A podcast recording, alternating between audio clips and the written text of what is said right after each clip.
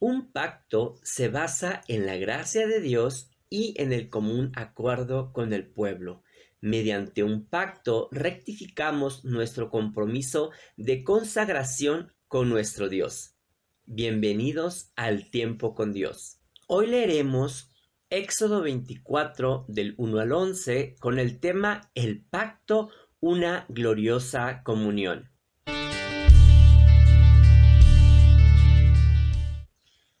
El Señor le dijo a Moisés, Sube con Aarón, Nadab y Abiú y con setenta de los ancianos de Israel, al lugar donde yo estoy, pero quédense a cierta distancia y arrodíllense allí. Solo tú podrás acercarte a mí, los demás no deberán acercarse, ni la gente subirá contigo. Moisés fue y le contó al pueblo todo lo que el Señor había dicho y ordenado. Y todos a una voz contestaron, haremos todo lo que el Señor ha ordenado. Entonces Moisés escribió todo lo que el Señor había dicho, y al día siguiente, muy temprano, se levantó y construyó un altar al pie del monte, y colocó doce piedras sagradas, una por cada tribu de Israel. Luego mandó a unos jóvenes israelitas que mataran toros y los ofreciera al Señor como holocaustos y sacrificios de reconciliación. Moisés tomó la mitad de la sangre y la echó en unos tazones y la otra mitad la roció sobre el altar. Después tomó el libro de la alianza y se lo leyó al pueblo y ellos dijeron, pondremos toda nuestra atención en hacer lo que el Señor ha ordenado. Entonces Moisés tomó la sangre y rociándola sobre la gente dijo, esta es la sangre que confirma la alianza que el Señor ha hecho con ustedes, sobre la base de todas estas palabras.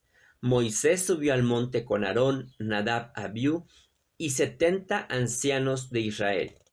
Allí vieron al Dios de Israel, bajo sus pies había algo brillante como un piso de zafiro y claro como el mismo cielo. Dios no les hizo daño a estos hombres notables de Israel, los cuales vieron a Dios y comieron y bebieron.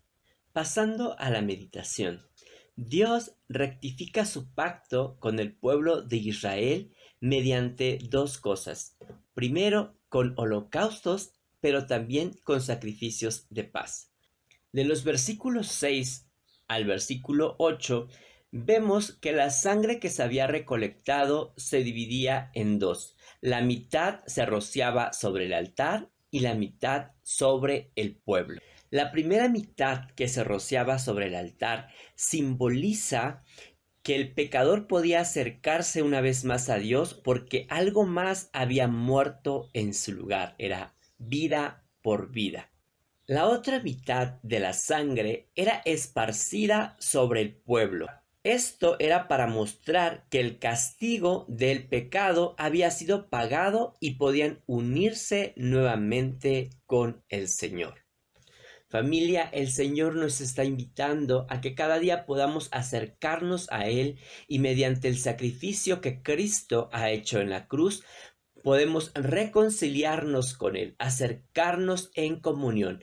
Él anhela una comunión con Él mismo, pero también una comunión con la iglesia.